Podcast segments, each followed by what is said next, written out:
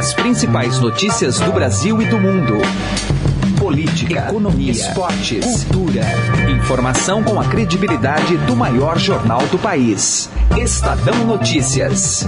Olá, tudo bem com você? Eu sou Emanuel Bonfim e está começando a partir de agora mais uma edição do Estadão Notícias, nosso podcast com análises, entrevistas e informações sobre os temas mais importantes do momento no Brasil e no mundo.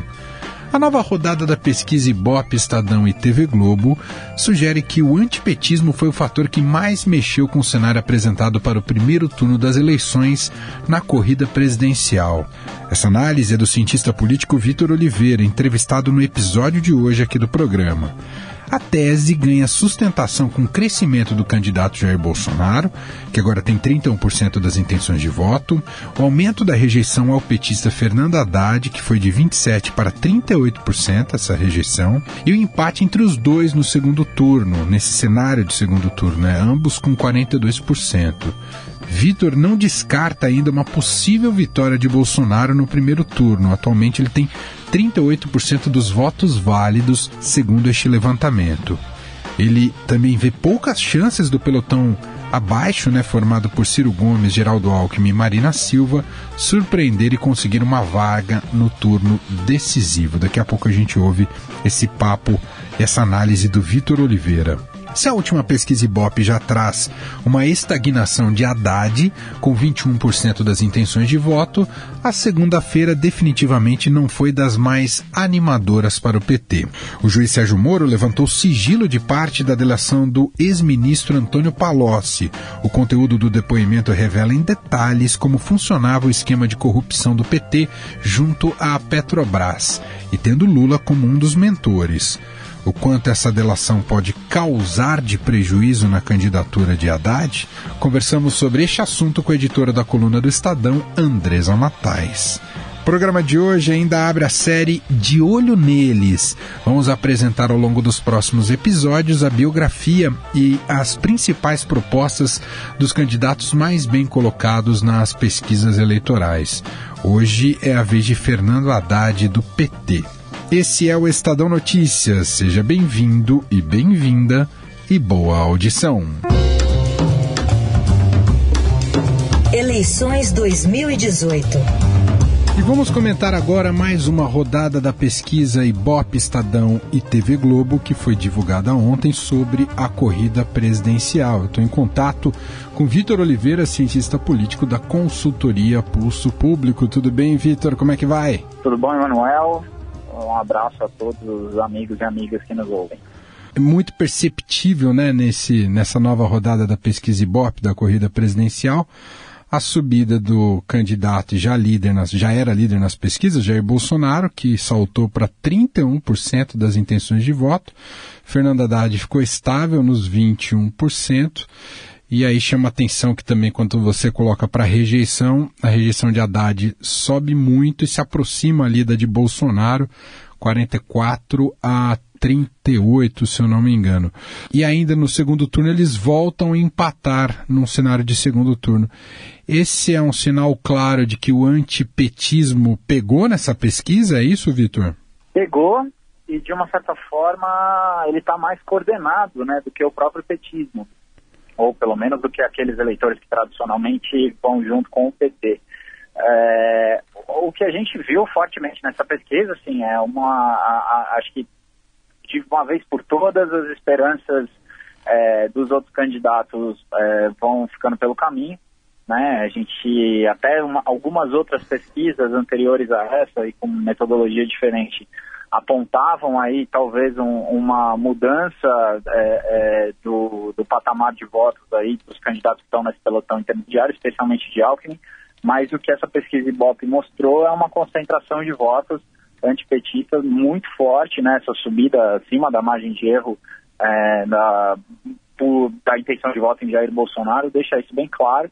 E acho que o, a, uma outra questão importante que é o Haddad estaciona, né? E o, o, isso que você mencionou da, uh, do, da rejeição está crescendo é um fator muito importante e que certamente a gente vai ter que ficar de olho, especialmente se de fato confirmado esse segundo turno, o que vai ser dessa rejeição caso Bolsonaro tenha é, tempo de TV, né? que foi algo que até agora ele não teve.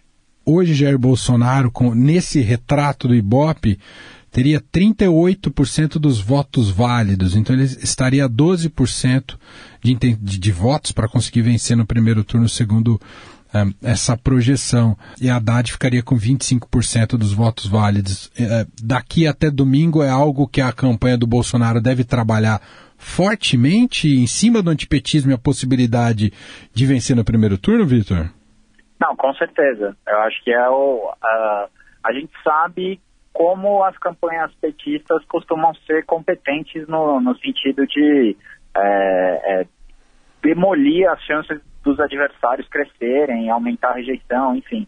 O que a gente viu até agora, e acho que a gente vai ver essa semana, é o começo dessa máquina funcionar, porque até aqui é, o PT tem deixado o Bolsonaro solto, como se ele nem tivesse participando da campanha, porque obviamente a estratégia petista nesse momento é, é enfrentar Bolsonaro no segundo turno, que é quando as suas chances são maximizadas. Agora, essa onda é, é, e essa perspectiva, não, não vou dizer que é, que é uma possibilidade grande, mas existe a possibilidade. E, e não ir para o segundo turno seria um fracasso retumbante do ponto de vista da estratégia do PT. Então eu acho que eles vão começar a trabalhar já é, do ponto de vista da comunicação é, o Bolsonaro assim e, e vice-versa, né? Que nesse momento o Bolsonaro não tem muito uh, o que fazer além do que ele já fez até aqui, que é usar as redes sociais, que é apelar para é, uma mobilização da, daquele núcleo do seu eleitorado que tem sido muito ativa né? Porque tempo de TV não tem tido. O candidato deu uma, uma sorte, entre aspas, mas muito entre aspas, né? De ter sofrido um atentado digno de repúdio, mas que, de uma certa forma, para a campanha, aumentou muito a exposição dele na mídia. E, e ele não vai ter como é, isso, isso, repetir isso, né? Então a gente fica aí provavelmente é, é, refém da, ele vai ficar refém das mesmas estratégias.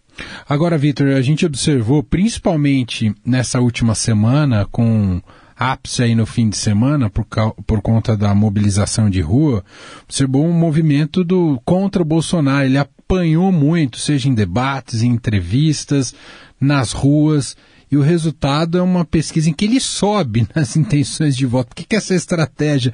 Ele apanha, apanha, mas não cai? É isso, Vitor?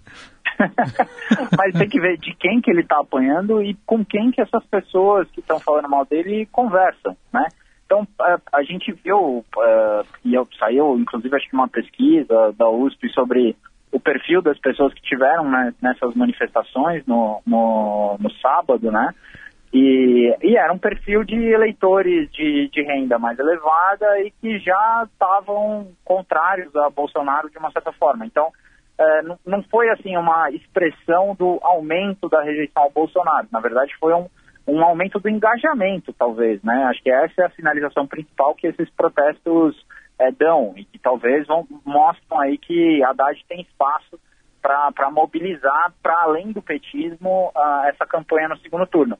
Agora, é, é, é, fato que nem a cobertura da mídia, a mídia escrita, a imprensa escrita e, e o rádio, acho que e, e na internet com certeza, ainda foi mais favorável, ou pelo menos deu mais exposição, né? É, deu mais repercussão. Agora, a TV praticamente ignorou os protestos, assim, ou relativizou muito o tamanho deles. Então, é, é, realmente quando a gente pensa na, na, percepção, no impacto que isso tenha tido, na verdade pode ter tido simplesmente o um impacto de, de mobilizar mais os eleitores de Bolsonaro. Para a gente concluir, Vitor, olhando já para esse possível, até provável cenário de segundo turno, o que será definidor na sua visão? São esses extremos tentarem vestir um figurino mais light, se aproximar do centro, ou manter uma radicalização e, e desconstrução do adversário? Ah, é, a campanha negativa é sempre mais eficiente. Né? É claro que, especialmente para Haddad, ele, ele precisa dar uma sinalização para alguns eleitores que estão uh, dispostos a, a, votar nele, que, que recuam, é, é, são eleitores que não gostam do PT, mas que gostam menos ainda de Bolsonaro. Para isso, ele precisa dar algum tipo de sinalização. Só que certamente vai ser muito mais forte a toada desse segundo turno é, vai ser a desconstrução, vai ser buscar aumentar a rejeição do adversário. Né? E é, a gente sabe que a, a, comunicação do PT é muito competente, mostrou isso nas últimas eleições. Agora, é, a gente precisa ver o, o X da questão aí é como é que Bolsonaro vai lidar com isso. Muito bem. Esse é Vitor Oliveira, cientista político da consultoria Pulso Público. Vitor, muito obrigado mais uma vez, um grande abraço. Abraço e até uma próxima. Coluna do Estadão, com Andresa Matais. Nosso contato agora é com Brasília, com a editora da coluna do Estadão, Andresa Matais. Olá, Andresa, tudo bem com você? Oi, Emanuel, tudo bem? Oi para os ouvintes. Bom, estamos aí há poucos dias da realização do primeiro turno das eleições e o eleitor teve a possibilidade de ter conhecimento de algo realmente bombástico com parte da delação premiada de Antônio Palocci, revelada ontem. Né, o juiz Sérgio Moro levantou parte né, desse depoimento do ex-ministro dos governos Lula e Dilma, em que ele fala ali sobre diversos aspectos da corrupção instalada pelo PT junto à Petrobras, junto a medidas provisórias, a, a, a, a recolher dinheiro ilícito para as campanhas, né? As campanhas do PT de 2010 e 2014 custaram mais de um bilhão de reais. Enfim, Andresa, o quanto esse material bombástico terá, causará estragos nessa semana que estamos muito perto aí da, do primeiro turno das eleições, hein, Andresa? Olha, Manuel, existe aí uma tentativa, mas isso ocorre é, da parte do PT desde que o ex-presidente Lula começou a ser citado nas investigações da Lava Jato, é de dizer que há um interesse em prejudicar o partido, em prejudicar o seu líder máximo, que é o Lula, é, de que o Sérgio Moro age de forma direcionada, e agora mais ainda porque essa delação do Palocci, bem parte dessa delação, né, veio a público agora faltando uma, uma semana para o processo eleitoral. É, eu não acredito que isso vai ter algum impacto no eleitorado do Fernando Haddad, porque esse eleitor ele já está votando no PT, é, sabendo que o ex-presidente Lula, é, que é na verdade quem está comandando o Haddad, né, como ali uma marionete, é de dentro da prisão. Ele já sabe o que aconteceu. Então nada que ocorra vai interferir nesse voto. Então não vejo é, que isso possa causar nenhum prejuízo é, para esse eleitorado do PT. É, o que acontece é que a Operação Lava Jato, desde o início, ela vem dando a oportunidade para que as pessoas conheçam é, com seus próprios olhos, é, que elas possam ler né, os depoimentos, possam assistir os vídeos é, dos depoimentos e tirar suas próprias conclusões. É um método que o juiz Sérgio Moro é, tem uh, usado né, desde o início das investigações. O Ministério Público, é, lá no Paraná, também é, dá aquelas famosas coletivas, né, explicando cada operação é, da Lava Jato, porque eles entendem que é importante que ações como essa, que vão mexer é, com os poderes constituídos, né, e não só apenas ali com o baixo clero, digamos assim, Emanuel, é que é necessário o apoio da sociedade para que elas possam dar certo. Afinal, são, são pessoas muito poderosas que estão sendo atingidas é, pela Operação Lava Jato. A gente tem é, o ex-presidente da Câmara, o Eduardo Cunha, que está preso lá em Curitiba já há mais de um ano e que tinha um poder muito forte, né? O, ex-presidente Lula também, bastante poderoso e vários outros políticos, empresários, né, que, que foram presos. Então tudo isso é compartilhado com as pessoas. É, para que elas possam dar um respaldo ou não, né, para a operação, como foi feito é, a exemplo das, da operação Mãos Limpas, que a, inspirou a operação Lava Jato. Então não tem, na minha avaliação, nada disso de, do juiz Sérgio Moro querer interferir no processo eleitoral. Acho que isso não tira o voto do, dos petistas. Eles não acreditam é, que o partido tenha cometido é, essas irregularidades sob o comando do ex-presidente Lula, mas por outro lado, é muito importante essa delação, Emanuel, porque ela não é qualquer pessoa que está falando, né? O Palocci, ele participou do governo Lula é, de uma forma muito intensa, depois participou do governo da presidente, da presidente Dilma Rousseff, é, então ele era uma pessoa que tinha bastante conhecimento de como funcionaram as coisas ali dentro. É, ele não é uma pessoa que ouviu dizer, não, ele estava dentro das conversas conversas, ele participou e isso acabou levando né, a essa delação premiada que vai ser ou não comprovada agora pela Polícia Federal. Lembrando Exato. que essa delação da PF não deu ainda liberdade para o Palocci. Ele já fez a delação, mas ele continua preso. Ele só vai ser solto se as informações que ele relatou é, forem ah, confirmadas. Muito bem, está aí Andresa Matais, editora da coluna do Estadão, mais uma vez participando do nosso programa. Andresa, muito obrigada aqui pela análise, um grande abraço para você, até a próxima. Um abraço para todo mundo, até a próxima. Direto ao assunto, com José Neumann e Pinto.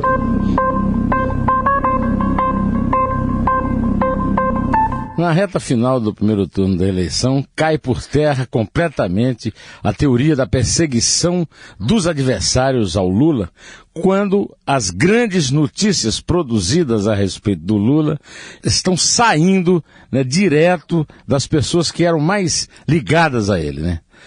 Quando se trata de passado, fica a delação do Palocci, que o, sobre a qual o juiz Sérgio Moro tirou o sigilo e ficamos sabendo coisas espantosas, como, por exemplo, o fato de que a campanha da Dilma, na verdade, não custou os 350 milhões declarados ao Tribunal Superior Eleitoral, mas mais de 800 milhões e tudo é na base do Caixa 2, tudo escondido, tudo propina, tudo dinheiro sujo. Né? O Palocci também conta histórias incríveis sobre o teatro do Lula, as encenações, para perguntar, afinal, quem é que nomeia os diretores da Petrobras e coisa parecida. Em relação ao futuro, é, o, mais próximo do Lula no começo do seu primeiro governo era o Zé Disseu, né? O Zé Disseu de um lado, o Palocci do outro. E o Zé Disseu está soltando uma bomba atrás da outra, né? Já disse que o PT no poder é uma questão de tempo e que não vai depender de eleição. Já fez críticas severíssimas ao Ministério Público, comparando com a Gestapo de Hitler, né? E sobre o próprio Supremo, ele disse que o Supremo precisa até mudar de nome, não pode ser Supremo, tem que ser Corte de Justiça. O Zé Disseu está se metendo em tudo e está apavorando os é, estrategistas da campanha de Haddad, que acham com toda razão que a boca solta é, do Zé Disseu pode tirar pontos preciosos do candidato, que o Lula é, né? O Lula é Haddad no segundo turno contra Bolsonaro. É esperar e ver. José Neumann e Pinto, direto ao assunto. Estadão Notícias.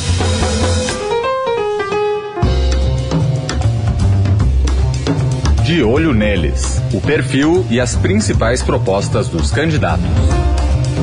A partir de hoje vamos apresentar o perfil e principais propostas dos candidatos mais bem colocados na corrida presidencial. Hoje conheça mais sobre Fernando Haddad, do PT. O destaque chega com Vitória Abel. Nesse podcast contaremos um pouco sobre a vida e o plano de governo de Fernando Haddad. Paulistano, morador da Zona Sul, Haddad nasceu em 1963. O petista é advogado e professor universitário, além de mestre em economia e doutor em filosofia pela Universidade de São Paulo. Na faculdade, Haddad foi presidente do Centro Acadêmico 11 de Agosto e, nessa época, se filiou ao PT. A vida pública do candidato começou em 2001, na função de chefia de gabinete da Secretaria de Finanças de São Paulo, no governo Marta Suplicy. Ele também integrou o Ministério do Planejamento e foi ministro da Educação de Lula. A primeira eleição majoritária foi como prefeito de São Paulo em 2012. O clima de antipetismo e alguns projetos polêmicos implantados no município influenciaram na sua derrota na tentativa de se reeleger chefe do executivo paulista. Quem comenta a gestão de Haddad na Prefeitura de São Paulo é a repórter de política Adriana Ferraz. Olha, a gestão Haddad acho que não pode ser classificada nem como muito boa ou muito ruim. Foi uma gestão de altos e baixos. Do ponto de vista financeiro, não foi fácil realmente para o Haddad governar São Paulo. E acho que talvez nessa área é que ele mereça os maiores elogios, porque ele fez uma gestão responsável do ponto de vista fiscal. Ele iniciou muitas obras e não conseguiu terminá-las, em parte em função da crise econômica, em parte em função de um planejamento talvez não muito adequado. Haddad foi o escolhido de Lula para disputar a corrida presidencial. O ex-prefeito de São Paulo assumiu a cabeça de chapa após a candidatura de Lula ser barrada pela lei da ficha limpa. Quem avalia a candidatura e a atual conjuntura de campanha de Haddad é o repórter de política Ricardo Galhardo.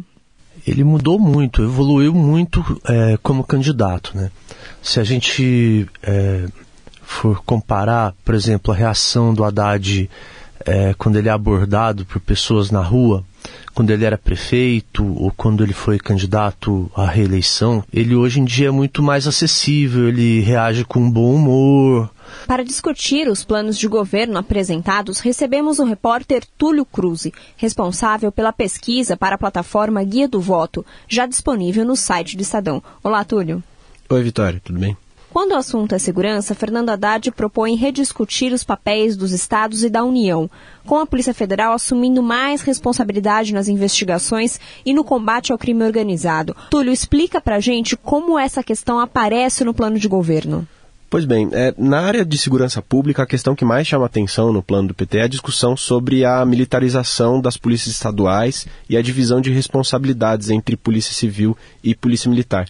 Hoje a lei determina que a investigação de crimes e delitos é feita pela civil e o policiamento ostensivo, o patrulhamento nas ruas é feito pela PM. O plano do, de governo do PT promete pautar isso provavelmente seria feito no âmbito do Congresso, que é a instância apropriada para esse tipo de discussão. Para alavancar a economia do país, o PT aposta em investimentos do setor público para facilitar a oferta de crédito, com juros mais baixos, inclusive para famílias que hoje estão no cadastro de inadimplentes. Túlio Haddad também defende a implementação do IVA, né, que é um novo imposto. Como seria isso? É, pois é, a, a, implantação do IVA, o Imposto sobre Valor Agregado, é talvez a proposta mais repetida entre as campanhas nesse ano. Todo mundo propõe unificar no IVA cinco impostos, que são ISS, ICMS, IPI, PIS e COFINS. Na área da saúde, a Haddad já mencionou como proposta o fortalecimento do Mais Médicos, programa iniciado no governo Dilma. Também está previsto no plano de Haddad a criação de rede de especialidades multiprofissional, com polos regionais de saúde para atendimento de médicos especializados. Túlio, o candidato diz como seria implementada essa nova rede? Pois é, esse é um dos pilares da proposta do PT para a área de saúde. É, ele pretende criar mais unidades básicas de saúde, hospitais e clínicas, onde hoje a oferta de atendimento é baixa. Uma pergunta que não é respondida, não com detalhes pelo menos, é como pagar por esse investimento que o Estado vai ter que arcar. Fala assim, revogar o teto de gastos e criar regras tributárias especiais, ou seja, talvez o setor pague menos imposto, mas o plano não explica como isso seria feito, quais são os detalhes dessa diferença, dessa nova proposta tributária. Para a educação, uma das propostas do candidato será fazer com que escolas federais de ensino médio adotem uma ou mais escolas da rede estadual. Como seria isso, Túlio? Ele promete, no entanto, revogar a reforma do ensino médio que foi implementada por meio de decreto no governo Michel Temer. Para essa área, ele traz a possibilidade de o governo federal assumir responsabilidade de escolas com índices ruins de aprendizado por meio de convênio e ele também propõe criar um programa de bolsa permanência para jovens em situação de pobreza para essa fase, nas escolas federais de ensino médio. Muito obrigada, Túlio. Nesse podcast você pode conhecer um pouco mais sobre a vida política e o plano de governo de Fernando Haddad. No próximo episódio falaremos sobre Ciro Gomes, o candidato do PDT. Estadão Notícias. O Estadão Notícias desta terça-feira vai ficando por aqui. Contou com a apresentação minha, Emanuel Bonfim, produção de Gustavo Lopes, participação de Vitória Abel e montagem de Afrânio Vanderlei. O diretor de jornalismo do Grupo Estado é João Fábio Caminuto. De segunda a sexta-feira, uma nova edição deste podcast é publicada. Tem tudo no blog Estadão Podcasts. Estamos também presentes na Deezer, no Spotify e no Google Podcasts. É só procurar por lá e mande um e-mail para a gente para podcast@estadão.com. Um abraço para você, uma excelente terça-feira e até mais. Estadão Notícias.